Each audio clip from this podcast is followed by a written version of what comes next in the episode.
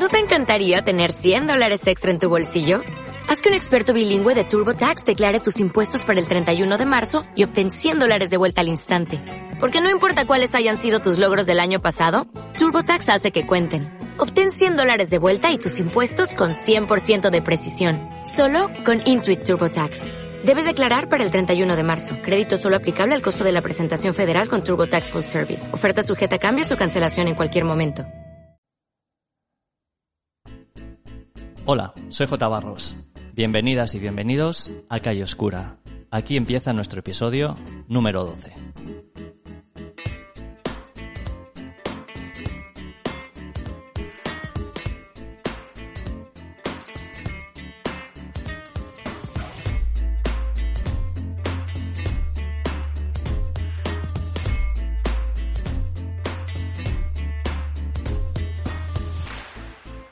Calle Oscura es un podcast sobre fotografía con el acento en la fotografía de calle.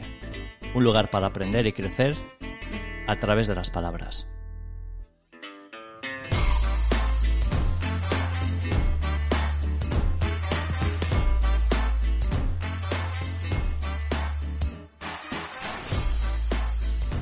Con este episodio, el número 12, llega el momento de cerrar la primera temporada de Calle Oscura. Toca hacer balance, dejar que las palabras que hemos oído por aquí se asienten, aprender un buen puñado de lecciones y decidir hacia dónde nos dirigimos y cómo queremos llegar. Y la verdad es que no se me ocurre mejor compañía para abrir este paréntesis. Hoy, en Calle Oscura, Eduardo Momeñe.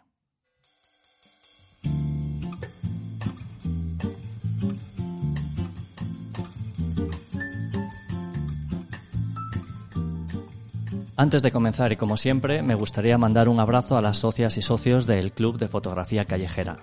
El club nació como una academia online y hoy es eso y mucho más. Una auténtica comunidad de apasionados por la foto de calle en la que no dejamos de crecer y de aprender los unos de los otros. Y lo que queda.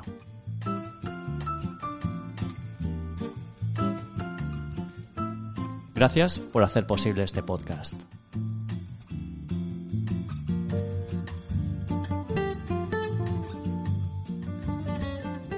Eduardo Momeñe, mi invitado de hoy, es un fotógrafo y autor natural de Bilbao, donde nació en 1952. Sus fotos colgaron de las paredes de una galería por primera vez en 1974 y aquella exposición le han seguido muchas otras dentro y fuera del país. Sus imágenes forman parte de colecciones públicas y privadas. Momeñe ha compaginado la fotografía comercial con el desarrollo de proyectos personales y su faceta como formador a través de cursos, seminarios y másters. Además, es autor de libros en torno a la imagen, entre los que se incluye la visión fotográfica. Un pequeño e imprescindible volumen que muchos consideramos fundamental en nuestro proceso de aprendizaje. Hola Eduardo, bienvenido a Calle Oscura y gracias por pasar por aquí.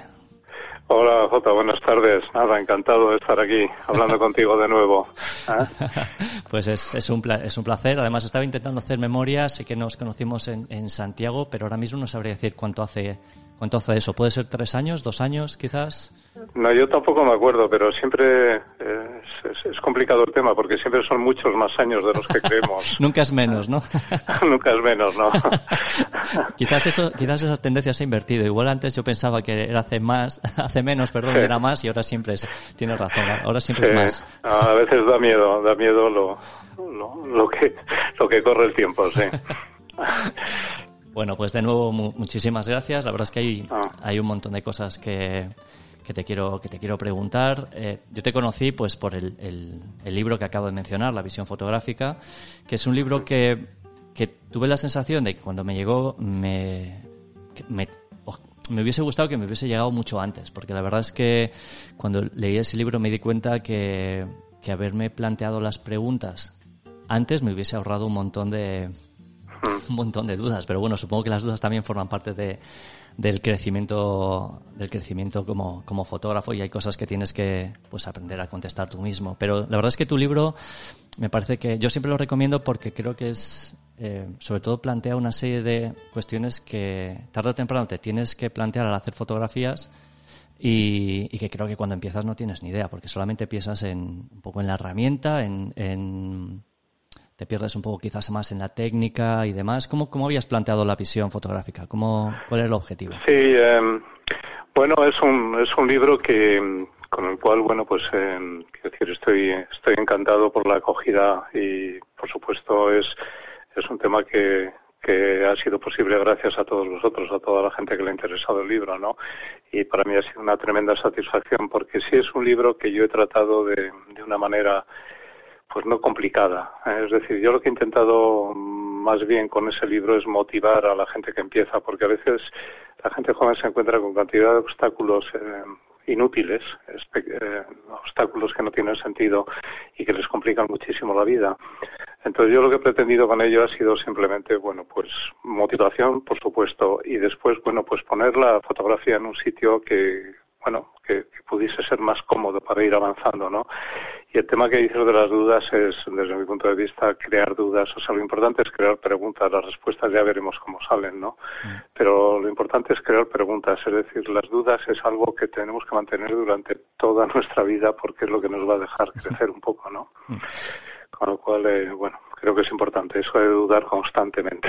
Yo creo que aparte, además, una de las, eh, de, las grandes cosas que me, que me gustan de este libro es que creo que sobre todo, eh, bueno, es un libro, hay que decirlo para quien no lo conozca, es un libro que no tiene más fotos que la portada, lo cual me parece maravilloso, porque creo que refuerza un poco lo que, lo que voy a decir, que es un libro que, hablando de fotografía y dando un montón de referencias, un montón de nombres, que además tú mismo lo recomiendas eh, pues leerlo con, conexión a internet, con una tablet, un ordenador, para, para efectivamente ir viendo un poco las, las imágenes que tú mencionas y demás. Pero creo que es súper interesante porque, aunque evidentemente es para aprender fotografía, yo creo que hace hincapié en, en pensar, ¿no? Que, que a veces pensamos que la fotografía solamente es pulsar un botón y es precisamente el otro lo que marca la diferencia, ¿no? No, claro, el, el, el tema es que, bueno, eh, haces un libro con fotografías y realmente, bueno, pues puedes meter una foto de uno, otra foto de otro, pero realmente yo creo que es mucho mejor coger el libro como una guía. Hombre, yo parto de, de, de que es un libro más bien para estudiar que simplemente para leer, porque la idea es de curso, ¿no? Entonces, a mí lo que que decir, yo puedo partir del hecho de que quien esté interesado y tenga curiosidad irá a Internet y mirará de lo que estamos hablando. Y claro, Internet, como lo tiene todo, si tú tienes una guía que te diga cómo no perderte en Internet, pues la cosa, la cosa se hace mucho más cómoda. Yo no creo que hacían falta fotografías Tú ten en cuenta que siempre estamos pensando que un libro que habla sobre fotografía tiene que tener muchas fotografías, pero ¿qué hacemos con los libros que hablan de música o los que hablan de cine? Efectivamente. ¿Qué metemos en ellos? ¿Eh? Esa es un poco la idea, ¿no? Claro. Em, em, Tú y yo nos conocimos eh, en, la presentación de otro de tus libros en, Santiago. Bueno, tú habías venido a dar un curso con Fotoforum y, coincidía que habías lanzado uno de tus libros, si no me equivoco, era El placer de fotografiar. Entonces, eh, aunque tu trabajo más conocido es la visión fotográfica, me gustaría que, nos contases al menos un poco por encima qué nos vamos a encontrar en los otros, en los otros libros. En El placer de fotografiar, por ejemplo, en las fotografías de Barton Norton y en We Were Not There. Sí, bueno, la visión fotográfica es un libro que finalmente es lo que dice, es un curso, ¿no? Es un curso que, bueno, mm, he intentado hacerlo lo mejor posible, ¿no? Pero los otros son ya libros más míos, ¿no? Es decir, El placer de fotografiar, pues es un libro que a mí me divirtió hacerlo porque es un libro con fotografías que he ido haciendo cuando iba de viaje por ahí. Y realmente, bueno, es un libro que a mí me gusta, eh, son mis fotografías. Eh, yo sé que un libro, un libro de, de de texto tiene más tiene más enganche que un libro simplemente fotográfico, ¿no? Pero bueno, intenté hacer con, con el placer fotografiar, creo que es un libro conceptual y que de hecho lo voy a ampliar porque eh, quiero hacer otra edición en la cual meta más texto y bueno, vamos a ver qué pasa con él, ¿no? Pero sí, es un libro ya que es un libro ya personal mío, ¿no? Igual que, que las fotografías de Barton Marton, ¿no? Es un libro eh, prácticamente, qué decir, no sé si lo he conseguido o no, pero es un libro casi de literatura con fotografías, ¿no? Mm. O sea que son libros más personales, no son exactamente eh, didácticos en el sentido de lo que puede ser un curso, ¿no? Eso más un trabajo, ¿no? ¿Y We Were Not There? Sí. We Were Not There también es un poco esa línea, ¿no? Es, eh, es, la línea en la cual he contado, he tenido la suerte de contar con amigos que me han hecho textos que desde mi punto de vista son excelentes y he ido metiendo fotografías de un tema que a mí me interesa muchísimo y siempre me ha interesado desde hace mucho tiempo, que es todo el tema de las guerras mundiales en Europa, ¿no? Porque que Europa está plagada de residuos de, de las guerras, ¿no? Y entonces es un libro que, que, también es un libro de fotografías. Son, son realmente son fotografías texto, es decir, en el, en el sentido de que no son fotografías que yo he pretendido en muchos casos que sean fotografías de exposición, aunque he expuesto, la, he expuesto las fotografías de ese libro, pero hay, hay mucha fotografía texto también, ¿no? Hay otras que claramente son fotografías puramente expositivas a metro por 70, ¿no? Pero es un libro de fotografías con textos de amigos y bueno, es un proyecto que fue surgiendo. Yo tenía muchas fotografías, me ha costado mucho seleccionar porque hay tantas que es muy difícil ser juez y parte de la misma historia y seleccionar las que uno cree que son las mejores, pues. Eh, pero bueno, es un libro que también estoy contento, es decir, son, son mis trabajos, ¿no? Eso ya es, es otro tema distinto, es mi trabajo personal. Claro, el otro es, didáctico, tiene un enfoque didáctico y esto es más, pues, un poco obedece a tu, a tu visión también, entiendo, de la fotografía y... Claro, claro, claro, claro, claro. Mira, una pregunta, algo que eh, supongo que, que, te lo habrán preguntado mil veces, pero a mí me gustaría saber cómo lo ves tú. Eh, evidentemente estamos en una época en la que hacer fotos es, es más fácil que nunca. Es eh, casi, mm. bueno, es ridículamente fácil y todo el mundo lleva una cámara encima. La cámara además mm. cada vez se le dan más usos, más diferentes y, y, muchas fotos se hacen sin la pretensión de, de, perdurar, que era algo que antes era casi inherente a las fotografías, ¿no? Hmm. ¿Todo eso ha, ha hecho que, que, la fotografía se la haya banalizado un poco? ¿O que al hmm. menos haya perdido un cierto empaque, una cierta sí. fuerza? No, es un tema interesante y que sí, me lo han preguntado y, y, eh, y creo que creo que hay que contestar, por lo menos mi punto de vista, siempre me gusta decirlo, ¿no? Bueno, yo creo que todo el tema de la banalización de la fotografía, todo el tema de que todo el mundo hace fotos, etcétera, bueno, siempre se hicieron muchísimas fotografías, es decir, siempre fue fácil una instamática hacer fotos. Lo que fuera, quizá era más caro, pero era muy fácil también hacer fotografías con una cámara compacta hace muchos años ya. Pero el tema es que yo considero todo el tema de los iPhones y de los, bueno, de, de todos los móviles haciendo fotografías, que claro, son, son cámaras fotográficas fantásticas además dan una calidad impresionante. Pero yo creo que ese es un fenómeno sociológico que nada tiene que ver con el hecho de la creación fotográfica. Uh -huh. Es decir, es como, es como si Kubrick se sintiese un poco incómodo porque todo el mundo hace vídeos con el móvil, ¿no?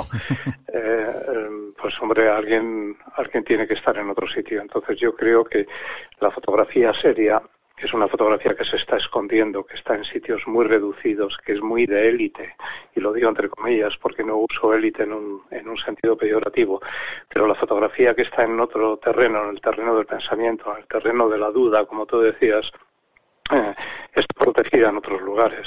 Es decir, todo este tema de que todo el mundo hace fotografías, sí, claro, y todo el mundo escribe, pero nadie es Faulkner.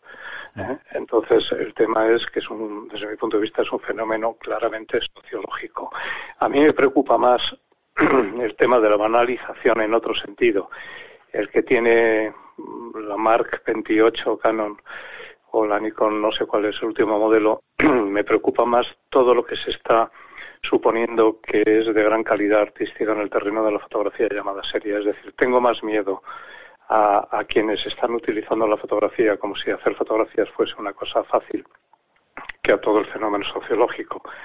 Es decir, yo creo que la fotografía, uno de los problemas que puede tener actualmente no es ese, sino que el problema es que es un medio muy complejo y que eh, se puede banalizar eh, con ciertas actitudes que tienen que ver con o sea, el arte conceptual, por ejemplo, se ha metido mucho en la fotografía y yo creo que el arte conceptual hay que tener mucho cuidado con él porque es el cajón desastre de, de cantidad de cosas, ¿no? Uh -huh. O sea, que ese peligro o ese riesgo de banalización como que puede venir más de dentro, ¿no? Que de sí, fuera. Exactamente, esa es, la, esa es la idea que yo que yo que yo propongo y que por la por supuesto no hay que estar de acuerdo conmigo, pero pero es mi punto de vista. Uh -huh. eh, si tú tuvieses que eh, reducir, no reducir, pero resumir la fotografía con un término, un término que en cierta manera condense lo que la fotografía, o cómo ves la fotografía tú, ¿cuál, sería? Sí. Sí, para mí es un lenguaje. Entonces, todo lo que tiene que ver con el lenguaje es muy complicado, porque el lenguaje es algo que, realmente es, es objeto de estudio serio, ¿no? Yo la fotografía la vivo como lenguaje. Por una parte la, la, la, vivo de otra, de otra manera que para mí es muy interesante y es que siempre la he vivido como una gran afición y de hecho creo que los, que los fotógrafos que, que, podemos admirar por ahí son grandes aficionados, ¿no? Yo la vivo como una afición, pero por otro lado yo la, ve, yo la, la vivo como un lenguaje con el cual hay que hablar y no es tan fácil porque no es el lenguaje que nos han enseñado en el colegio. Mm. Pero yo veo que es un, es un fenómeno. Por ejemplo, hay, hay un dato que a mí me interesa bastante, es eh, por qué uno hace fotografías, ¿no? ¿Para qué uno hace fotografías? Entonces, eh, es una pregunta, bueno, fácil de hacer, pero no, no fácil de responder, ¿no? En mi caso, la, la pregunta concreta que tú me haces es, eh, yo estoy lidiando con el lenguaje, eso es lo que me interesa a mí. Es la belleza del lenguaje. A mí no me interesa ni la belleza del mundo, ni la belleza de los sitios, ni la belleza de los rostros, ni nada. Lo que me interesa es la belleza del lenguaje, nada más. O sea, el propio cómo, ¿no? Realmente, ¿no? Sí, sí, sí. El, el, decir. Es decir, eh, cómo se dice lo que se dice, ¿no? que al final es que al final es lo que nos interesa a todos, ¿no? Y a, y a esa pregunta que tú mismo planteas de por qué, en tu caso, ¿cuál es la respuesta? Sí, o para qué, o, para, qué, haces fotografías, ¿no? En mi caso es simplemente para obtener fotografías, porque me gustan mucho. O sea, no, no, no pretendo nada más que obtener fotografías. No, no tengo nada que contar ni que decir, no tengo nada que, que explicar. Simplemente eh, me gusta hacer imágenes y cuando me quedan bien, pues estoy muy contento, claro. Eso es tremendamente liberador, lo sabes, ¿no? Porque hay gente que para, a veces para, para mí sí, desde luego. No tengo, no tengo nada de que convencer a nadie. No, no, no, pero yo, yo decía que es liberador incluso para cualquiera que nos esté escuchando, porque es, es verdad que a veces como que nos metemos un poco en la, nos sentimos como la obligación de, de una cierta trascendencia, ¿no? Y a veces, pues tampoco hay que buscarlo no es la única, no es la única, el único fin tampoco, ¿no? Eh, la trascendencia yo se la dejaría a Kant y alguno más. Eh, nosotros somos eh, simplemente gente que hacemos fotos y eh, yo creo que es un medio estupendo y lo, el otro día con Juanma en, en, en Full Frame lo hablábamos. Sí. yo creo que es un medio estupendo para gente como yo que no tiene nada que decir. Entonces es, es fantástico. Porque si tuviese algo que decir haría cine o haría literatura o haría... O, o quizá tenga algo que decir, pero no con la fotografía. La fotografía no, no me apetece decir nada, simplemente quiero que me queden bonitas. lo, que pasa, lo, que pasa que no es fácil que te queden bonitas. claro, es que, que, el objetivo sea hacer fotos bonitas no significa que eso automáticamente lo convierta en, en, algo fácil, pero sí implica también un disfrute en el propio hecho de fotografiar que es, que es maravilloso, ¿no? Sin duda, mm. sin duda el, el disfrute de fíjate es eh, yo yo de todas formas eh, yo creo que el disfrute es la fotografía no no fotografiar eh, hablo de mi caso solamente ¿eh? es decir yo creo que hacer fotografías es una tarea dura eh, a mí no me es fácil hacer fotografías no puedo disfrutar haciéndolas pero tampoco es algo que diga esto es relajante esto es maravilloso para mí es para mí es tremendamente conflictivo hacer fotografías con lo cual el placer de fotografiar de mi libro es un título que bueno mm, puede quedar bien, pero realmente para mí no sería el placer de fotografiar, sino que sería el placer de la fotografía, mm. con toda la dificultad y con todo lo que ello conlleva, ¿no? Claro, bueno, de hecho en la visión fotográfica recuerdo perfectamente una página en la que dices que hay que asumir que hacer fotografías implica un desgaste físico y mental, o sea que realmente es... Eh, sin duda, sin duda. Eh, que tienes satisfacciones tremendas después, o en el propio proceso incluso, es decir, ese sufrimiento también se puede llevar como algo que realmente te está llenando, ¿no? Uh -huh. Pero bueno, eh, yo creo que, que, hacer fotografías hay un desgaste sin lugar a dudas. Si quieres que te queden bien, si claro. quieres que te queden correctas por lo menos. Y también si, si el acto de fotografiar va acompañado del acto de pensar, ¿no? Que son dos, dos acciones que no siempre van, van juntas, porque hay muchas no, fotos claro. que se hacen como un acto reflejo, ¿no? Claro, eh, la fotografía es eh, la fotografía es un medio que necesita mucha reflexión previa y después necesita mucha concentración al hacerse. Estoy hablando de una fotografía consciente porque eh, la pregunta que, que, dejo en el aire antes, ¿para qué hago, para qué hago yo fotografías? Es, es, muy importante contestarla porque tienes que ser consciente de que es un acto, tú estás actuando y en esa actuación tú tienes que saber por qué estás actuando. Tiene que haber un objetivo, entonces, claro. Mm, un claro, objetivo. claro. Entonces no es simplemente qué bonito es el mundo. Eh, ya sabemos que el mundo es bonito o no, no lo sé, pero eh, no tiene nada que ver con nosotros eso. Claro. Y. Mm, vale, entonces hablamos de, pues eso lo que decíamos, ¿no? Que tu libro La visión fotográfica gira en torno a sí, la fotografía es esto, pero requiere una reflexión. Eh, pero además se puede pensar sobre las cosas haciendo fotos, no mientras, sino a, a través del propio hecho de fotografiar. Eh, no te he entendido bien la pregunta. ¿En qué sentido lo dices? Si te puedes cuestionar las cosas ah. precisamente a través del hecho de fotografiarlas. Es decir, si tú puedes estar fotografiando las cosas en cierta manera para, para entenderlas o para explicarte a ti mismo cosas sobre ellas. Sí, no, yo, yo personalmente, ¿eh? que decir, cada uno somos diferentes y cada uno tenemos intereses distintos. No, yo, yo no lo planteo en términos tan, eh, eh, otra vez, de alguna manera trascendentales, ¿no? Eh, para mí simplemente es eh, todo el esfuerzo que hace falta para intentar que la foto te quede bien. Lo demás no, no me interesa mucho. Eh, lo suelo mencionar bastante con el tema del retrato. Yo cuando hago un retrato a mí no me interesa ni, ni, ni saber cómo es el alma del retratado, ni quiero mostrarla ni nada. No tengo ni idea de cómo es el alma del retratado. No aspiras a eso, ¿no? Claro. No, no, no. Yo lo único que creo es que me quede bien la foto, nada más. Y le agradezco al retratado que me haya posado. Es decir, eh, es simplemente un acto que yo lo llevo a cabo porque yo lo que quiero es obtener fotografías, yo no quiero nada más. Pero eso también eh, requiere que eh, haya por tu parte una idea previa de lo que de lo que esperas conseguir, claro, ¿no? Claro, sin duda. Mm. Pero eso le pasa a, a, todos los que hacen cosas. Lo que pasa es que en fotografía, por alguna razón, yo no sé si somos totalmente conscientes del problema. Es decir, imagínate uno que hace música, imagínate uno que hace cine. Em, yo, creo que no puedes hacer una película sin haber pensado un poco antes, ¿no? Entonces en fotografía ocurre lo mismo, es decir, es muy difícil eh, intentar una obra fotográfica si no la tienes muy nítida, o por lo menos has intentado que sea nítida en la cabeza, ¿no?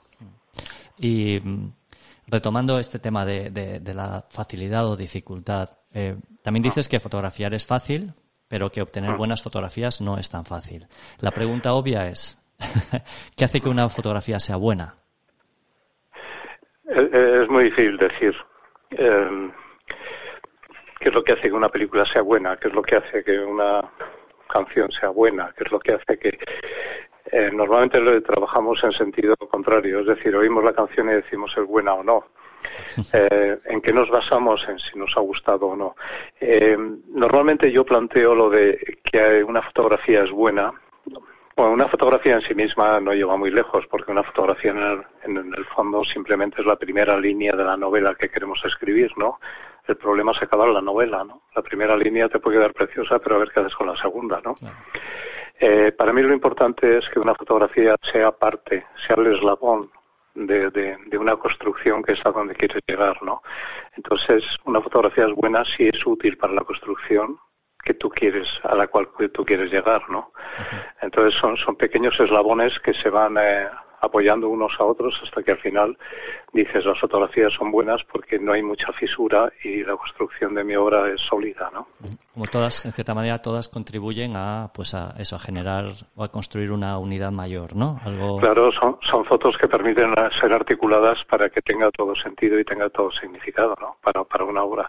Es decir, lo que tiene que ser excelente es la obra, no la fotografía, porque la fotografía, una fotografía, bueno, sabemos también que está, quedan bonitas algunas que han salido por casualidad, ¿no? Pero el tema es la construcción, la narrativa. Y la narrativa, es decir, el texto fotográfico es, es la sucesión de imágenes fotográficas que se van apoyando unas a otras y le dan sentido a un texto, ¿no? Entonces, eh, son buenas cuáles, son buenas las que ayudan a, a, crear ese texto, ¿no? Son útiles, realmente la palabra sería son, útiles. Sí de nuevo apuntando pues eso a, un objetivo mayor que es al que contribuye la suma de, las fotos. Sin duda, mm. sin duda. Pero es la misma razón por la cual Hitchcock hace la primera escena de una película eh, y, y, alguien dice, ¿y mañana qué? Y te contestan, no, mañana nada, no, mañana viene la segunda escena que hay que rodar y, después viene la tercera, ¿para qué? Para que la película quede ese día. Mm. Una, una pregunta que, que, me, hago, me hago constante, constantemente es, eh, ¿por qué las fotos tienen esa capacidad de, de, fascinarnos. Eh, al fin y al cabo, las fotos tienen bueno, lo que podría parecer una limitación, ¿no? Que es esa inmovilidad, ¿no? Y estamos en un, en un mundo en el que estamos bombardeados por un montón de, de estímulos y estímulos, por ejemplo, vídeo, música, que no tienen esa inmovilidad de la fotografía y sin embargo la fotografía tiene todavía esa, esa capacidad de, de, esa magia, ¿verdad? Esa magia de sí, son son eh, son imágenes muy atractivas, son imágenes muy atractivas y además te llevan siempre a diferente, tienen un poder, un poder de asociación muy fuerte, es decir, te llevan a sitios, te, eh, además siempre están ahí, es decir, en la película, en el momento que, que ya ha pasado un segundo ya te, te la han quitado y te han llevado a otra, ¿no? En cambio, la fotografía es algo que tú puedes tener delante y, y, disfrutar con ello. Sí, yo creo que el, poder evocador, el poder eh, incluso existencialista, esto Roland Barthes lo tenía muy claro, ¿no? El poder existencialista es un enganche tremendo, ¿no? Es, eh, crea emociones. Eh. Sí, la fotografía es un medio muy, muy, muy de enganche, muy de enganche. Es, te enseña el mundo, pero un mundo que ya no existe. Es decir, tiene muchos factores que hacen que sea es decir, yo soy un fan absoluto de las, de las, que decir, a mí de las cosas que más me gustan pueden ser las instantáneas familiares de principios del siglo XX, ¿no? Donde la magia, el azar hace que, que, salgan imágenes mágicas realmente, ¿no? Mm. Una magia que, que, que, en muchos casos puede venir también de la falta de pretensiones, ¿no? Simplemente fotografiar de una manera absolutamente sin duda el propio medio. Sin cuestionarse, ¿no? Mm. Claro, es que es el propio medio el que crea la magia. Es decir, cuando hablamos de estas instantáneas que han sido hechas por padres y madres de familia y, por gente que simplemente quería recuerdos, esa magia no la han creado ellos realmente.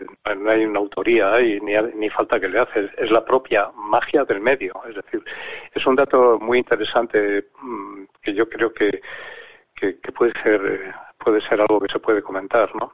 Es decir, es, que la magia la lleva el propio medio y lo que tienes que hacer es no, no molestarle, no estropearlo. no interponerte, ¿no? o sea, con, claro, todo lo que sea el espíritu artístico eh, eh, tiende a quitar esta magia del propio medio, ¿no? Al, medio hay que dejarle, hay que dejarle que hable el medio y se enfrente él solo con el mundo. Entonces el mundo en, un papel eh, pasa a ser otra cosa y ahí está la magia, ¿no? Mm. Ahora todo lo que sean filtros eh, que tengan que ver con pretensiones que quieren enredar a veces, no digo que no siempre mm, se obtengan resultados fantásticos, pero eh, pueden tender a quitarle la magia al medio, ¿no? Pero a la vez la fotografía va, va de, cómo miramos, ¿no? No tanto de lo que, de lo que se ve. Eh, no, es un acta notarial de nuestra mirada en el caso de que nosotros tengamos la capacidad de de, de meternos lo suficiente en el lenguaje como para crear una obra, ¿no? Pero ese es otro tema. Eh, crear una obra es un tema muy personal, es un tema muy de autoría y es un tema que realmente lo que tú estás diciendo es, mira, señores, así escribo yo o así comento el mundo. Lo que pasa que en vez de hacerlo con un bolígrafo lo hago con una cámara, ¿no? Eso es la autoría, claro. Ese es otro tema. Sí. Em, han pasado, eh, bueno, menos de, menos de un par de siglos desde la invención de la fotografía. Y, hmm. sin embargo, a veces puede dar la sensación de que ya se ha fotografiado todo. ¿Tiene hmm. sentido buscar la originalidad? Eh, ¿O dónde reside esta? Si es que, hmm. si es que queda algo por fotografiar. Sí.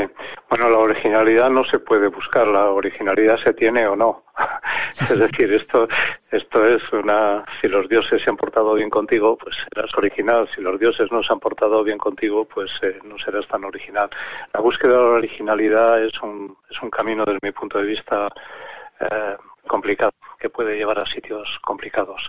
La originalidad, en todo caso, la personalidad se tiene o no se tiene, ¿no? Eso unos tienen más suerte que otros. Hay muchos que han tenido esa suerte. No, eh, el tema es que no, no, hay ningún problema porque lo que lo que tú estás proponiendo no es eh, fotografías que todo el mundo ha hecho, sino lo que tú estás proponiendo es la manera en que tú quieres escribir el mundo. Y siempre habrá alguien, y siempre lo hubo y siempre lo habrá alguien que tenga su propia manera de escribir el mundo, con lo cual no hay problema en eso. No es el medio, el medio no tiene ningún problema. La pintura que la pintura que ha estado un poco pues un poco abandonada y que realmente la pintura ha intentado enredar en la fotografía, pues ahora parece ser que los pintores eh, están intentando volver a pintar, lo cual eh, estamos muy agradecidos los fotógrafos, claro. o sea, no creo que la pintura sea el problema, el problema es saber a ver quién a ver quién pinta, claro. Em, ¿Se podría decir que, eh, que la cámara, la, mera existencia de la cámara fotográfica ha cambiado la forma en la que nos relacionamos con el mundo? Incluso la forma de, perdona, la, forma en la que nos relacionamos con, con el mundo. Hablo incluso de, no solamente incluso, sino quizás precisamente más para las personas que no tienen un especial interés en la fotografía. Sí, vamos a ver, eh, nosotros lo mismo que los que, yo me quedé una vez muy impresionado porque no sabía me encontré en una imprenta una revista muy gorda que era para la gente interesada en las setas. Entonces yo pensaba que las setas no daban como para hacer una revista muy gorda. O sea, yo pensaba que era una afición de unos y ya estaba, pero parece ser que da para eso. Y nosotros en fotografía tenemos un poco también esa sensación. Creemos que la fotografía es algo mm, eh, popular, eh, que está en todas partes. No, la fotografía somos una panda de conspiradores, de, de los que estamos eh, detrás de una cortina mirando el mundo y somos cuatro gatos que estamos interesados en esto. Es decir, no es un medio nada popular. Lo mismo que no es popular la literatura, excepto la gente que está metida en la literatura. Es decir, nosotros no tenemos nada que ver como aficionados. Somos gente que un sábado por la mañana, cuando todo el mundo está en la playa, nos metemos en una habitación para escucharle a uno. Entonces somos, somos una especie de, no voy a decir una secta porque tampoco llegamos a eso, pero, pero sí voy a decir que somos unos tipos muy raros que, que, están todo el día hablando de estas cosas. La gente no habla de estas cosas.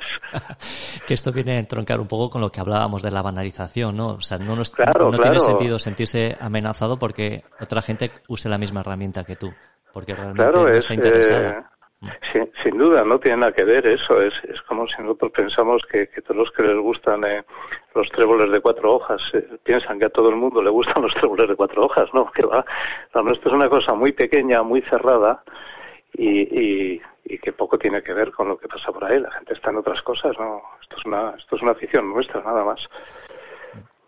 Y, y hablábamos de, bueno, pues eso, de, de, la mirada, ¿no? Que la foto al final, mm. la fotografía es, va más de, mm. de, cómo miramos que de lo que, de lo que mostramos, a lo mejor.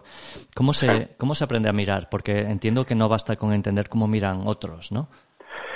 Sí, es, es un tema complejo también, porque eh, lo que a nosotros nos puede dejar en un sitio cómodo con la fotografía es cuando ya alcanzamos un criterio con la fotografía, es decir, tenemos un criterio para saber si lo que estamos viendo lo comprendemos o no.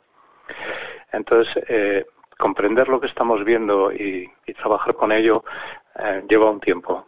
Entonces, es, es, un tema complejo porque tampoco se puede decir que, bueno, estudia la carrera de la mirada y con eso ya no te preocupes que está todo resuelto. No, no va por ahí. Es decir, ¿cómo, cómo, cómo educo yo ser un rockero? ¿Cómo educo yo ser un, un pintor? ¿Cómo educo ser un, un escultor? ¿Cómo educo ser un escritor, porque el problema que tiene esto es que tú, tú, tú, has podido leer toda la literatura que se ha hecho en la historia de la humanidad y eso lo que te hace es un experto en literatura, pero lo que no te hace es un escritor.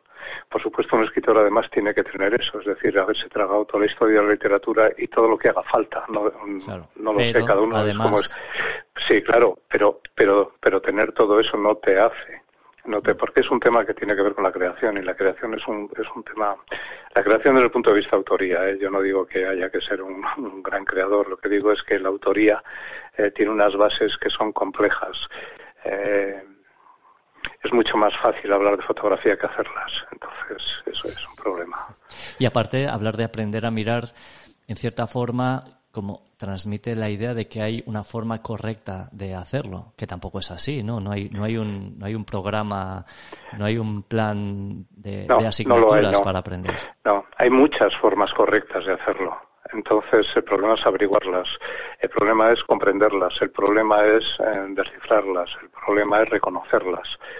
Entonces, bueno, yo creo que son temas eh, complicados porque además eh, estamos en un tema también que es el del juicio de valor. Es decir, bueno, para usted esto es bonito y para mí es feo, ¿qué hacemos? Entonces dices, bueno, claro, esto no es dos por dos igual a cuatro, que es lo mismo en Mongolia que aquí. Eh, no, es, es, son muchos factores. Eh, es un tema complejo el, el, el enredar por ese camino. Yo soy más partidario de dejarse de líos y empezar a hacer honradamente lo que uno pueda. De hecho, en este es un terreno en el que todos hacemos lo que podamos o podemos. Entonces, eh, uno hace lo que puede. ¿Eh? Y yo creo que es muy interesante, eh, primero, ser honrado. Honrado quiere decir que no estás ni con el tema de que voy a buscar ser original, ni voy a buscar eh, no sé qué, voy a ver si, si, si vendo mi humo o no. Ser honrado quiere decir que vas en serio. Y ir en serio es que vas a hacer lo mejor que puedas. ¿Cuál es la educación? Bueno, pues la educación que todos hemos seguido y que todos hemos intentado es la de voy a exposiciones, leo libros, oigo música, veo películas, estoy atento a, a que el mundo existe, etcétera. Es decir, me relaciono con una gente que mm, la que me pueda enseñar y, no pierdo el tiempo con la que no me puede enseñar. Es decir, es, todo ese bagaje que uno va que uno va construyendo, pero que bueno, que, que, no que uno da dos pasos adelante, da uno para atrás, se desespera, vuelve, hoy está contento, mañana no. Eh, bueno, esto es la creación en general, es el fabricar cosas en general, ¿no? Y siempre acompañado de la duda, ¿no? Que es la que no, no, sistemática, la duda sistemática, claro. De hecho, probablemente el peligro sea el peligro sea la certeza, ¿no? Cuando tienes tienes certezas, me imagino que ahí ya certeza es lo contrario de, de la certeza es lo contrario del aprendizaje y del conocimiento. Es decir, la certeza es la que no te deja aprender nada, porque ya lo tienes todo claro, ¿para qué vas a aprender más? Mm. Sin duda. Y mm, Eduardo, nos, nos equivocamos cuando nos empeñamos en, en, verbalizar, eh, en explicar las fotografías, eh, porque a veces es como que nos empeñamos en traducirlas a un lenguaje desde otro lenguaje y eso, pues. Claro, eh, claro, no, no, no, quiero decir, no, no va a haber un traductor Google que te permita hacer eso. Ah, no, no es traducible. La, la, lengua fotográfica no es traducible a la lengua, a la lengua, lengua verbalizada. Entonces, eh, hay, hay, un tema que se plantea en muchas cuando vas a una exposición y, alguien te pregunta, ¿no? Que, ¿Tú qué has querido decir, no? Y lo único que puedes decir es, mira, eh, aquí, aquí, está esto lo que yo quería decir, que, pero es que si no, ¿para qué, para qué, para qué te, he traído a mi exposición? Si, si esto es lo que quería decir. Sí, yo creo que, yo creo que ese es un error, un error, además que creo que hace daño, porque mm, no te deja mirar la forma en que la fotografía exige que se mire. Esa es la idea. En el libro de la visión fotográfica no, hay, un momento en el que comento una anécdota que a mí siempre me pareció estupenda. Yo no sé si es cierta o no, pero es cuando el emperador le pregunta, eh, toca Beethoven una sonata para el emperador, ¿no? Y cuando termina la sonata, al cabo de 20 minutos, pues el emperador le aplaude le dice, maestro, maravilloso, ¿qué ha querido de usted decir? Entonces Beethoven se vuelve a sentar en, el, a tocar el piano, la vuelve a tocar entera y dice esto.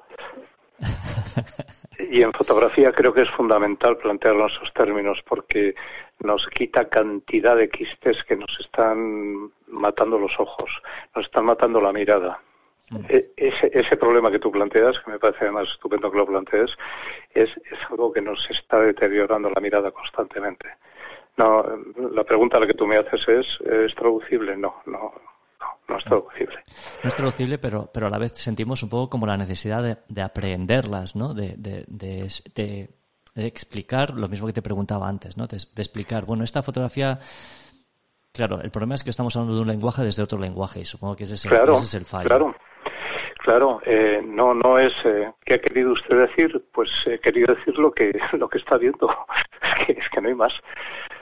Si usted después quiere, si usted como lector, lógicamente, usted como lector puede mirarla de la manera en que quiera, es decir, la obra queda abierta, la obra queda totalmente a merced del que la está mirando, ahí no nos metemos. Pero la pregunta de qué ha querido usted decir, pero cómo ha querido decir, si lo que si llevo dos años trabajando en esto para enseñárselo y usted ahora me pregunta qué he querido decir, pues mírelo. Y, en el fondo también es eh, supone eh, supone también cuando pretendemos que nos lo expliquen, en cierta forma también estamos delegando aquello que nosotros podemos experimentar ante, ante una fotografía, por ejemplo, ¿no? Sí, sin duda, sin duda. Otra cosa sería eh, lo que sería el papel del papel excelso a lo que debería dedicarse la crítica. Es decir, tú puedes ver un, una exposición de Rembrandt y después te compras el libro de, un inglés que sabe mucho sobre Rembrandt y te da muchas claves que te van a ayudar a penetrar en la obra de Rembrandt. Pero eso es un tema que no tiene nada que ver con lo que estábamos hablando. Es decir, eh, tú tienes el derecho a que lo que estás viendo lo experimentes personalmente y, y el autor quizá ha querido que tú, que tú experimentes otra cosa, pero tú es la que experimentas. Otra cosa es que lo que sí te está exigiendo el autor, en el caso en el que el autor sea alguien que consideremos autor mm, de verdad, el autor lo que te está pidiendo es que tú conozcas el lenguaje lo suficiente para poder dialogar con él. Eso es un dato diferente también. Claro, porque si no estás intentando, o sea, llegas sin ningún tipo de referencia, claro. Claro, te están hablando en checo y tú no entiendes checo, entonces, eh, ¿de qué vamos a hablar, no? Mm. Em, ¿Y cuántas, eh, hablábamos de que la fotografía, hablábamos de la fotografía como, como un lenguaje, em, ¿en qué, y hablamos también de que no, no, se puede intentar explicar la fotografía a través de otro lenguaje, ¿no? ¿Qué se puede expresar únicamente a través de, fotografías? Porque después está la combinación de fotografías y texto, eh, hasta qué punto se complementan o no. ¿Qué podemos transmitir? Ese tema, muy Ese tema es muy interesante, o al menos a mí me interesa mucho, ¿no? Lo que sí quería dejar un poco claro, no vaya a ser que me haya explicado mal, lo que sí quiero dejar claro es que el hecho de que alguien pueda comentar una obra fotográfica eh, no es lo mismo que lo que estábamos hablando. Es decir, eh, eh, vuelvo un poco a incidir en el tema de la crítica. Es decir, alguien puede escribir un libro muy, muy serio y muy gordo y muy esto sobre la obra de Sander. Entonces dices, oye, qué interesante lo que está diciendo sobre Sander. Pero ese no es el tema que estábamos hablando. Lo que estábamos hablando es que lo que se expresa en un medio no es expresable en otro. Entonces es, eh, usted me puede contar la película, sí, me puede contar el tema de la película, lo que no me puede transmitir es la experiencia del lenguaje cinematográfico con palabras, está clarísimo, ¿no? Y en fotografía este dato es, es fundamental. ¿eh? Entonces, eh, yo sí creo que la imagen fotográfica eh, tiene un aliado y además para un futuro que yo creo que le vienen grandes momentos a la fotografía. yo más que pensar que la fotografía ya, ya está muerta, etcétera, yo pienso que le viene un grandes momentos a la fotografía. Yo creo una interrelación absolutamente apasionante ¿eh? desde mi punto de vista entre la imagen fotográfica y el texto. Entonces, eh, de alguna forma que fotografía y texto, en vez de sumar uno más uno, sumen tres. Eh, ¿Cómo explicarlo esto? Bueno, no me es fácil en este momento porque es un tema es un tema largo, pero el hecho es que, por supuesto, las, las imágenes fotográficas eh, no voy a decir que la palabra es que necesitan, sino que están inmersas en las palabras. Es decir, es muy difícil la fotografía sin palabras. Después la palabra puede ser el pie de foto, puede ser un, puede ser un título, pero el pie de foto es el que realmente eh, puede contextualizar una imagen fotográfica, ¿no? Es un tema largo y complejo, pero mm, yo solamente dejaría el, el apunte de que a mí me parece apasionante. Mm. En el fondo es, eh, bueno, sin querer simplificarlo, eh, puede partir también de la base de que tenemos que ser conscientes de que las, las, imágenes por sí mismas en determinadas circunstancias se pueden quedar cojas y para eso la palabra las puede, pues por así decirlo, expandir o a la vez les puede dar contexto, y al final lo que estamos aumentando es el nivel de, o sea, el nivel de complejidad del mensaje, ¿no? Sí, yo creo que lo has dicho perfectamente, o sea que nada que añadir, lo has dicho perfecto. Además has usado una palabra que a mí me parece fundamental en fotografía y es que es la contextualización. El texto claro que puede contextualizar las imágenes y puede contextualizar el, el, famoso término ese que a mí siempre me da miedo, que es la palabra discurso, ¿no? Eh, puede contextualizar eh, la obra, y, de hecho fotografiar sin palabras es muy, muy complicado. Mm, mm. Em, mira, cuando hablábamos de, bueno, cuando nos conocimos aquí en Santiago y, ese día estábamos con, bueno, coincidimos con, con, Pollo Barba, que también pasó por aquí, por, por este podcast y, y hace unos días Pollo Barba en sus redes sociales, por cierto que te manda un saludo, en sus redes sociales. Es es un tipo estupendo. Sí, sí que es una persona, persona excelente. ¿eh? Y además sabe mucho de eso. sí, sabe un montón. Y precisamente el otro día habría un, habría un, no habría un, no habría un debate. Lo que hacía era, a través de sus redes sociales, incitaba a que, invitaba a que disfrutemos y respetemos también las fotografías sueltas, ¿no? Tanto sin hacerlas de menos respecto a un trabajo de series y, proyectos, ¿no? Defendiendo que ambas son formas de entender la fotografía y que las dos son maravillosas y, compatibles además. Y Pollo Barba te transmite la pregunta de ¿cómo, ¿qué opinas tú al respecto? Totalmente de acuerdo con él, porque yo no estoy hablando de un proyecto de crear series ni, ni cosas de estas. Yo estoy hablando que esas fotografías sueltas lo que van haciendo es decir, si, si cogemos fotógrafos clásicos de toda la vida, ni, ninguno quería hacer un proyecto, simplemente hacían fotos. Lo que pasa es que las hacían con, con, con, con una caligrafía que al final se convirtieron en obras. Es como decir, Sander, eh, Sander quería hacer un proyecto del siglo XX, muy bien. Ahora, Walker Evans, ¿qué quería hacer? ¿Un proyecto de América? Eh, ¿qué, qué, querían hacer los fotógrafos? No, los fotógrafos querían hacer fotografías y después, cuando has hecho todas esas fotografías, de repente te das cuenta que hay un texto absolutamente sólido, ¿no? Con lo cual, yo no, yo no soy de los que piensan que hay que hacer un proyecto fotográfico en absoluto. Yo pienso que tú tienes que hacer tus fotografías y si tus fotografías tenían la solidez la solidez de tu mirada, es decir, estaban hechas con una mirada sólida, esas fotografías las vas poniendo unas al lado de otro y al final, eh, bueno, te mueres y de repente te das cuenta que había una obra. Mm. Acaba emergiendo algo eh, a base al final de sumar, ¿no? Siempre y cuando ese trabajo se haga de una manera un poco consistente. me parece estupenda la palabra sumar, porque realmente tú después miras para atrás al cabo de 20 años y dices, bueno, yo fui haciendo una foto de las maneras en que yo las hacía y de repente, bueno, pues me salió mi libro. Eh, si nosotros cogemos, por ejemplo, algún libro, mm, no lo sé exactamente si fue así, pero puedo presuponer lo que fue así. Por ejemplo, cogemos el libro China de Cartier-Bresson, ¿no? Entonces decimos, no, es que Cartier-Bresson tenía un proyecto que quería ir a China, entonces se fue a China, hizo su libro y tal. No, no funciona así. Es decir, en el libro de China sale foto de 1948, foto de 1956, ¿qué es lo que une ¿Qué es lo que une toda esa obra? Lo que une es que es la mirada de García-Bresson, nada más.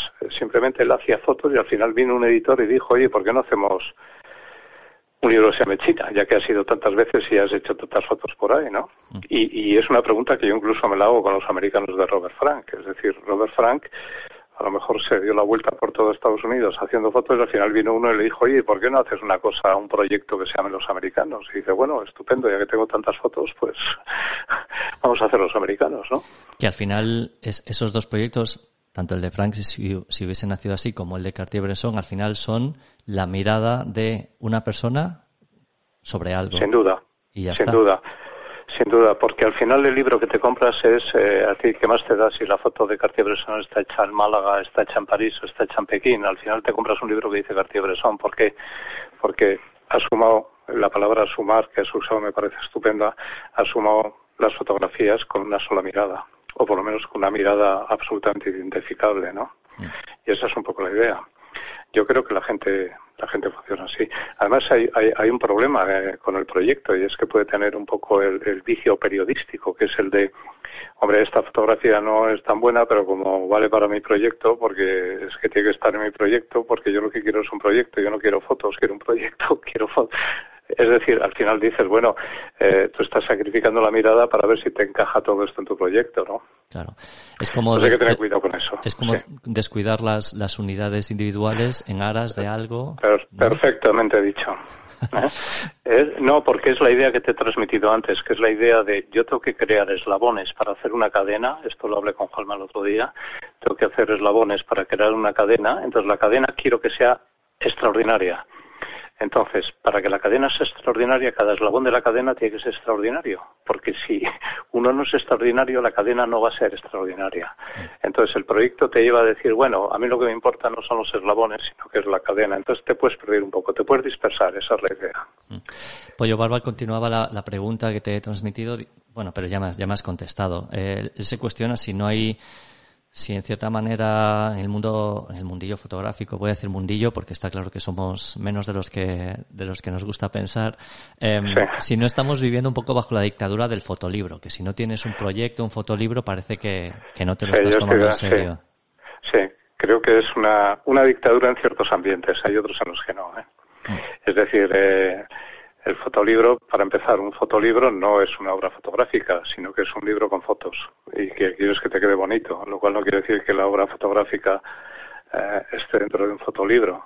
Un fotolibro es un objeto que tiende a ser muy bonito, pero lo que no está tan claro es que dentro del fotolibro haya una obra fotográfica. Yo por lo menos he visto algunos que no lo son. Entonces son dos objetos diferentes. Una cosa es fotografía y otra cosa es hacer fotolibros. Eh, sí, hay una dictadura. Bueno, hay una dictadura si uno se deja. una dictadura aceptada libremente. claro, claro. es un sentirte obligado a algo que en el fondo te quieres dejar que te obliguen, ¿no? Supongo que es así. Pero de nuevo es, es como poner el, el, carro delante de los, de los bueyes, ¿no? Exactamente. Una vez más, exactamente. Es decir, eh, eh, el, tema es usted que quiere hacer fotografías y que sean tan buenas que algún día se pueda hacer un libro que alguien diga, joder, este libro, qué maravilla. Otra cosa es que usted quiere hacer fotolibros. Hacer fotolibros no tiene nada que ver con querer hacer fotografías. Hmm.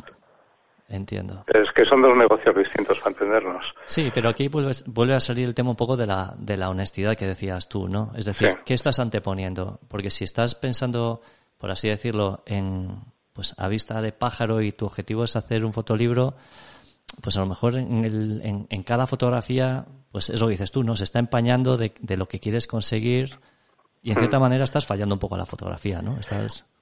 Hombre, es el que quiere hacer una catedral y tiene que acordarse de que para que la catedral le quede bien, las piedras que usa tienen que estar bien hechas. Eh, Sí, bueno, está, está claro que, que tanto Pollo Barba como, como tú estáis de acuerdo, ¿no? Que no, no, no, no, hay que obsesionarse con, con qué hay que hacer algo eh, deliberadamente, que tiene que ser algo como muy concreto, ¿no? No es que no haya que obsesionarse, es que no hay ni que pensar en ello. Mejor. Es decir, es como, es como si, es como si eh, dices a los Rolling Stones el primer día cuando empezaban a tocar la guitarra, que, que tengan cuidado que tienen que hacer una hora.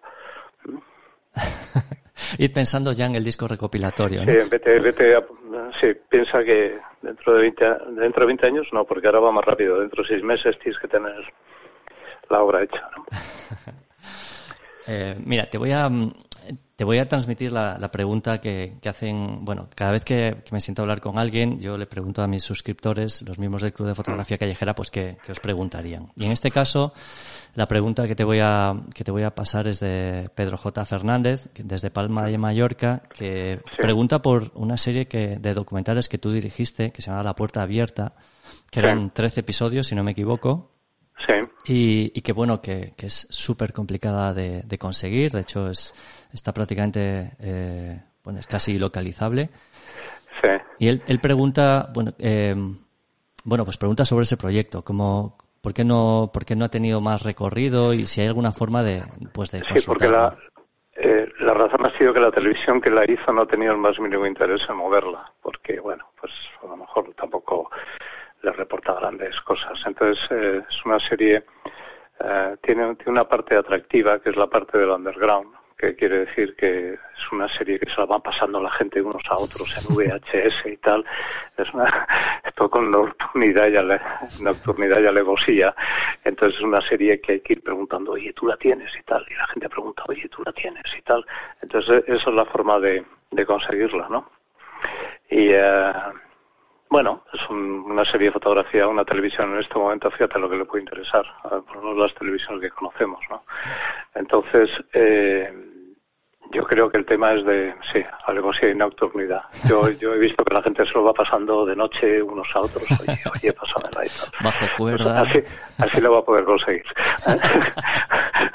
Con el amigo del amigo del amigo. Tomamos ah. nota y, y, podrá decir, no, yo, yo tengo, tengo la, tengo la puerta abierta de, de Montmeñe. Sí, sí, eso, tal, tal. Lo cual te da la satisfacción un poco como cuando te roban una foto de la exposición. Dices, hombre, qué faena que me la haya robado, pero joder, que, que estoy satisfecho porque realmente es que, es que bueno, eh, este tipo se la ha jugado porque le encantaba la foto, claro.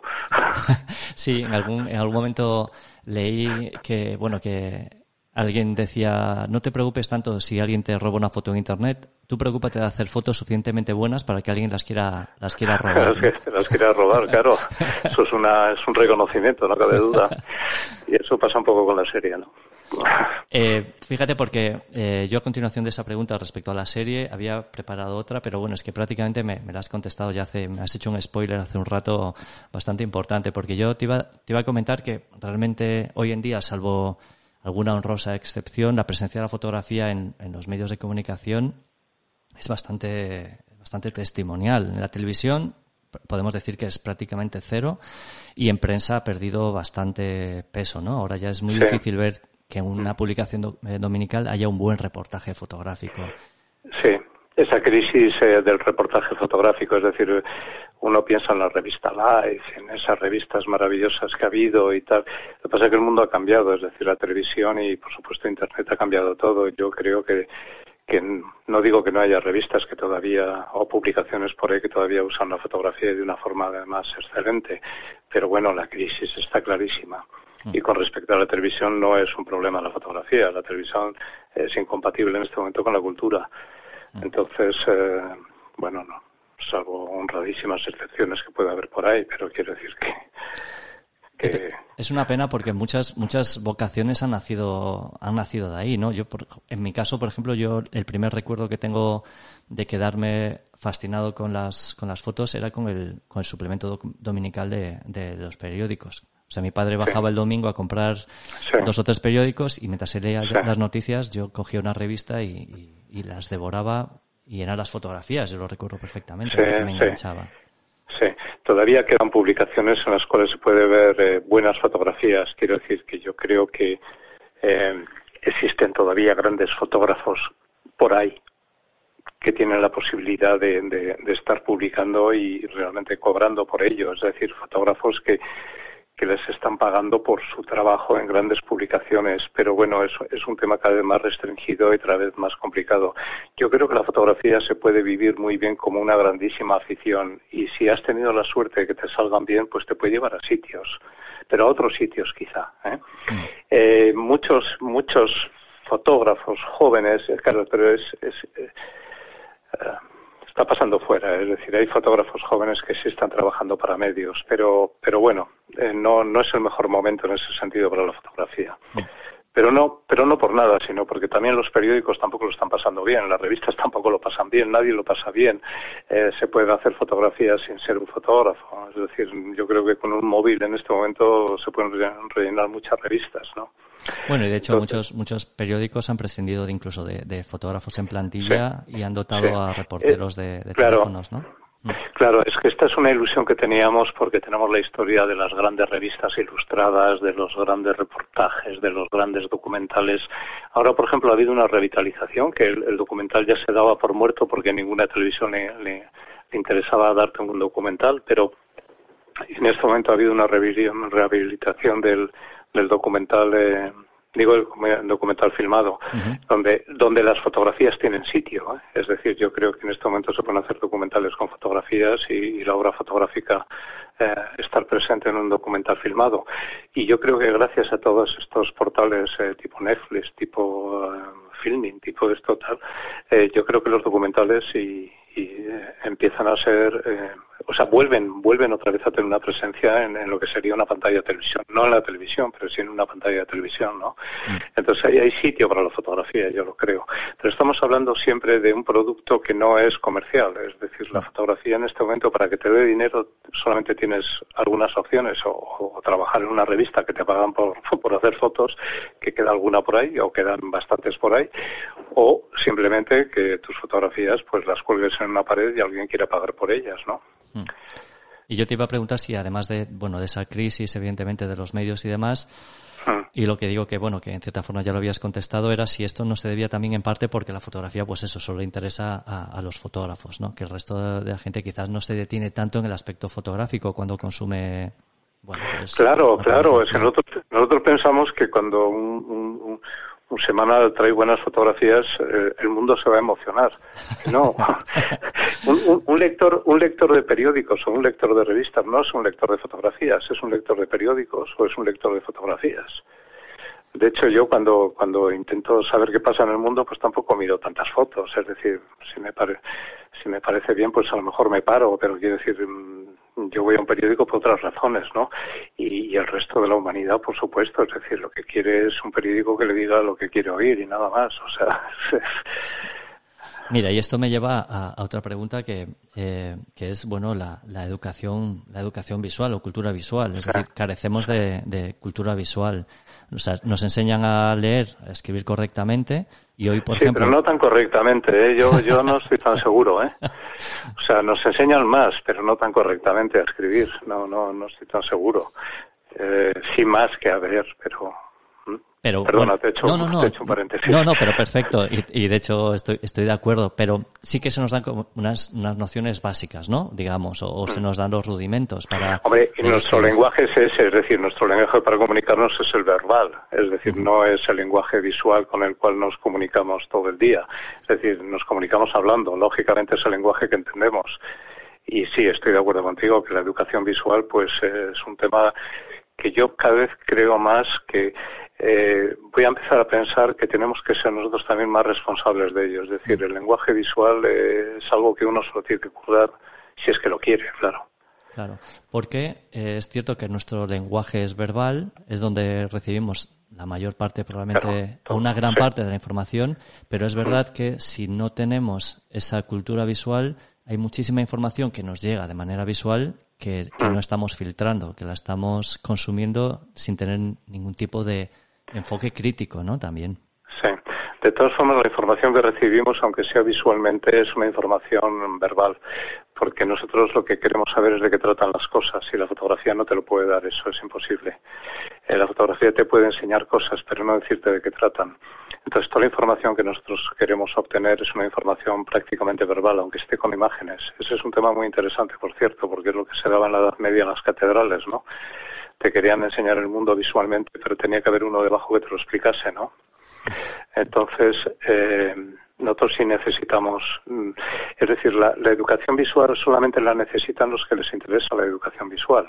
Es decir, mm, hay educaciones que no nos interesan que pueden ser unas que no nos interesan. La educación visual solamente le interesa a quien le interesa la educación visual y, todo lo demás es verbal. Es decir, mm. las imágenes tienen significado si están bien verbalizadas para el que tiene interés en saber de qué trata las cosas. La fotografía nunca te va a explicar de qué tratan las cosas, simplemente te va a poner ahí una reseña, pero al final vas a tener que poner algo debajo que diga, mira, esta ciudad que estás viendo es Londres. Mm. Claro. Eh, y, después eh, me gustaría hablar también de, bueno, tu faceta como, como formador, ¿no? En cursos y demás que había mencionado en, la introducción. ¿Tú cómo, ah. Qué es lo que te atrae de, de, la enseñanza y, que, y cómo la concibes? ¿Cómo, dirías que, enfocas eh, la enseñanza? Bueno, es un tema apasionante este porque es, es algo que, que se está reivindicando desde, hay gente muy inteligente pensando en ello porque la enseñanza quizá va a haber que empezar a plantearla en otros términos. ¿eh? Eh, nosotros tenemos la enseñanza tradicional que todos conocemos, pero eh, hay gente muy inteligente por ahí que está reflexionando sobre ello y dando datos, ¿no? A mi nivel, que es un nivel mucho más pequeñito y mucho más de andar por casa, lo que puedo decir es que creo que es fundamental, por una parte, la motivación. para mí es fundamental en la enseñanza.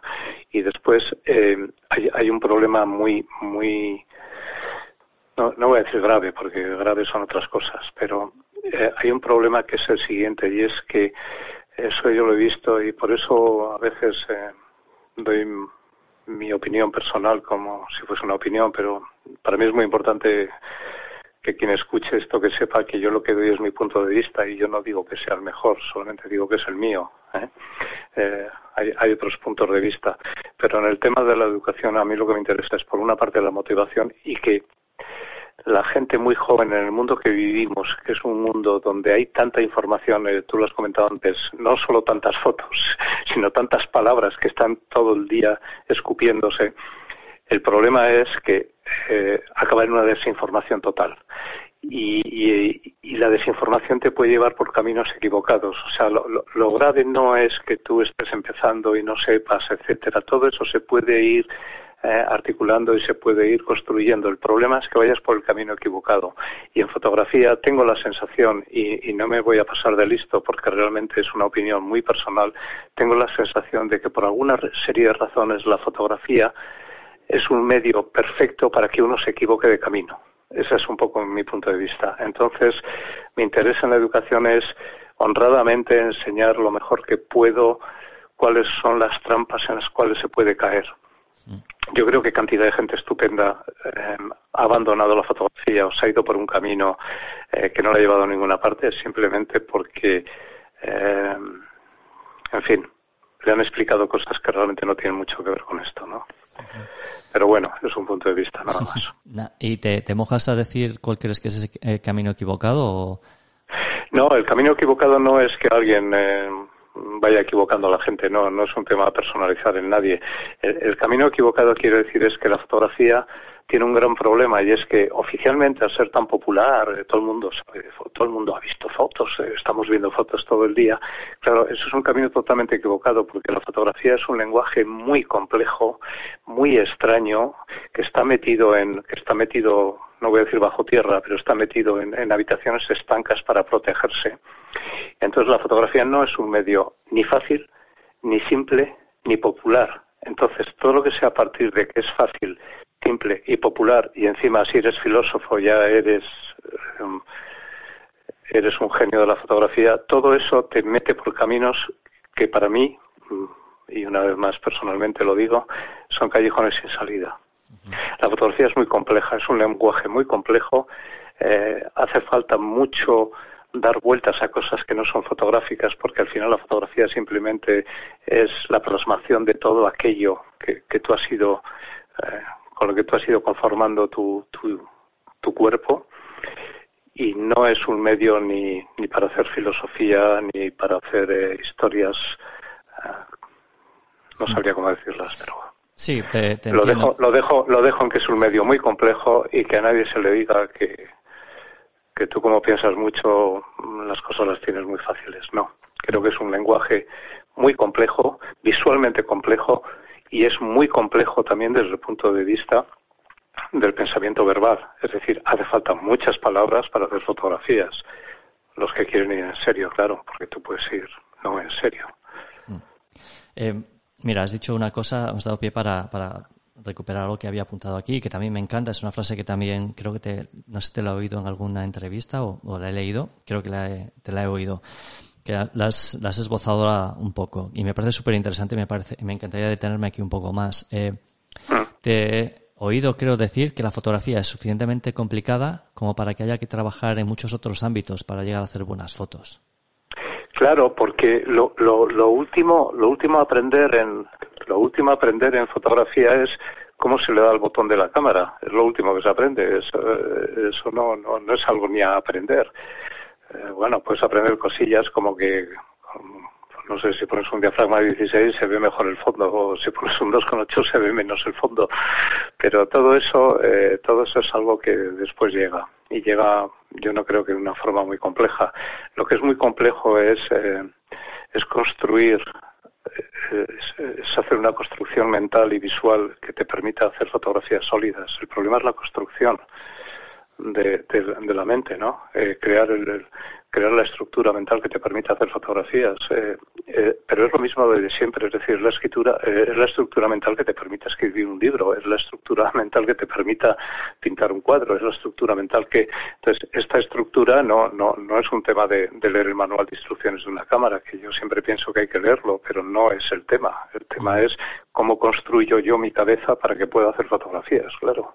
¿Y de qué otras y de qué otras eh, de qué otros ámbitos me alimento para que detrás de mis fotografías haya algo más, ¿no? Claro, eh, algo. claro, tú antes me preguntabas por el tema de la enseñanza. Yo yo pienso que la fotografía es un medio extremadamente culto y cuando digo culto no es en un sentido quiero decir grandilocuente de que ser culto no me refiero a eso sino que la, fotografía es un medio eh, muy complejo y muy serio entonces eh, a la fotografía hay que llenarla de todo aquello que te permite expresar yo yo nunca he pensado yo nunca he pensado que, que, que que, un grande de la música o de la pintura sea un tío que no se ha enterado de nada. O sea, quiero decir, por supuesto siempre hay alguien que, ha nacido de pie y bueno, ese que ha nacido de pie pues nada que hablar con él, no tiene que hacer nada, excepto pues hacer cosas, pero los que no hemos nacido de pie realmente lo que necesitamos es ir construyendo una mente que nos permita hacer fotografías, claro.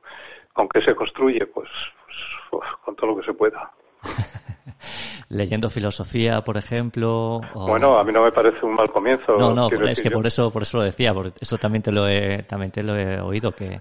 Hombre, a mí la, filosofía, me parece estupenda no para ser filósofo, sino para, creo que es un, creo que es una base estupenda. La historia del arte es una base estupenda para, para la fotografía, la historia de la música, la historia del cine, todo es. Y la filosofía, por supuesto, que creo que la fotografía es un medio conceptualmente riquísimo, pero, pero riquísimo. Y eso, bueno, pues si tienes un bagaje que te permita reflexionar no solamente sobre la calidad de la imagen, sino sobre la calidad del pensamiento que lleva esa imagen, pues estamos en un terreno muy muy bueno, ¿no? Y la filosofía también parece un buen un buen lugar para seguir cultivando dudas en vez de certezas. No, no, eh, eso sin duda es la continua duda, eso perfecto. Y de hecho hay una, hay una filosofía que a mí me interesa personalmente y es una filosofía aplicada a la palabra, pero que yo creo que se puede extrapolar y de hecho trabajo un poco en ello. Se puede extrapolar perfectamente a la fotografía, que es toda la fotografía analítica de Wittgenstein y de, todos aquellos que en el fondo son los que crearon el arte conceptual, ¿no? Pero que la fotografía yo creo que tiene una riqueza ahí eh, impresionante. Pero bueno, ese es otro tema ya. Pues, eh, pues ah, se me, se me han agotado, se me han agotado los, los temas que te quería, que te quería preguntar. Pues, eh, que no se pues, me, no se a, mí lo, eh, a mí lo que me ha gustado es que, a mí lo que me ha gustado mucho es que estábamos hablando de temas que, que yo creo que sí tienen interés. O sea, yo creo que lo has planteado de una manera en la cual eh, hemos podido hablar de, de cosas que tienen interés. ¿eh? Pues bueno, cada uno tendrá su opinión y, y lo que yo digo no va a misa ni mucho menos, pero eh, son temas de interés, son temas que por lo menos eh, vamos a dudar sobre ellos, ¿no? eh, yo, yo es que siempre he pensado, bueno, muchas veces pienso que al final la fotografía no es más que un, un, pretexto para explorar un montón de cosas y entonces no tiene sentido abordar la fotografía desde dentro de la fotografía nada más, porque entonces te quedas ahí, encerrado. Sin duda, sin duda.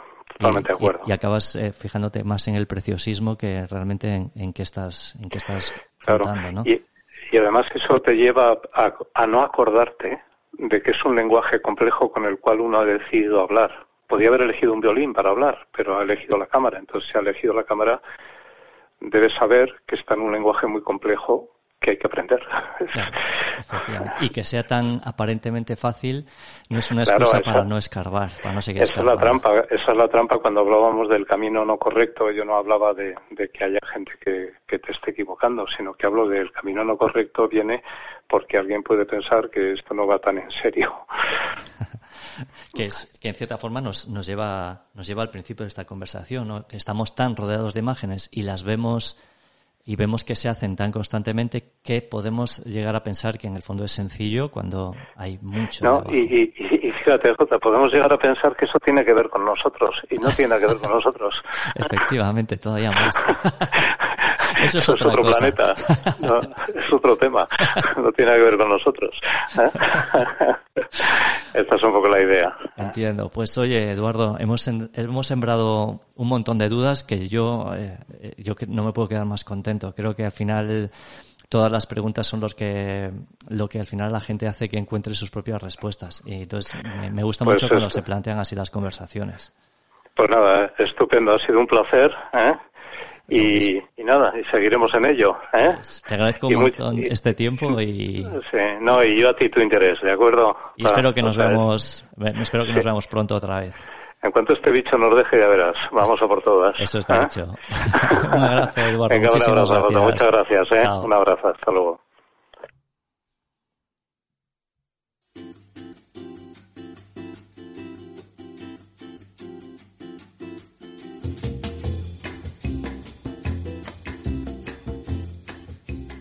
Recordad que podéis encontrar a Eduardo Momeñe en innumerables vídeos y conferencias online, en su web trespies.org, en la revista digital fronterade.com y en las estanterías de las mejores librerías, sección de fotografía.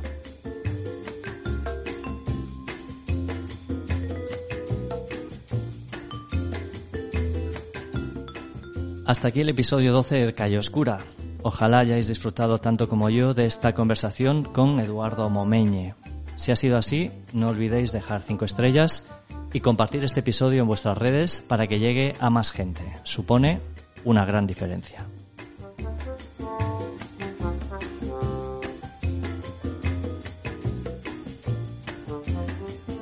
Y cerramos con una cita que en esta ocasión, y como no podía ser de otra forma, son unas líneas sacadas del libro La visión fotográfica de mi invitado de hoy. Estas líneas dicen, nuestro auténtico fin al disparar nuestra cámara debería ser, ante todo, que nuestras fotografías sean testimonios, documentos de cómo hemos mirado las cosas. Muchas gracias por estar ahí al otro lado. Volvemos a escucharnos muy pronto. Esta vez va a pasar un poco más de tiempo en medio, porque como os digo, el episodio 12 eh, cierra la primera temporada de Calle Oscura. Solamente me queda agradeceros que hayáis estado ahí, que me hayáis mandado un montón de muestras de cariño, que hayáis pues apoyado el proyecto desde el principio. Como os decía al comenzar este, este episodio, toca hacer análisis, eh, tomar decisiones, ver por dónde queremos continuar este proyecto, pero sí que os garantizo que estaremos de aquí, aquí muy, muy pronto, nos volveremos a oír y que hasta entonces, pues como siempre, nos vemos en la calle. Muchísimas, muchísimas gracias.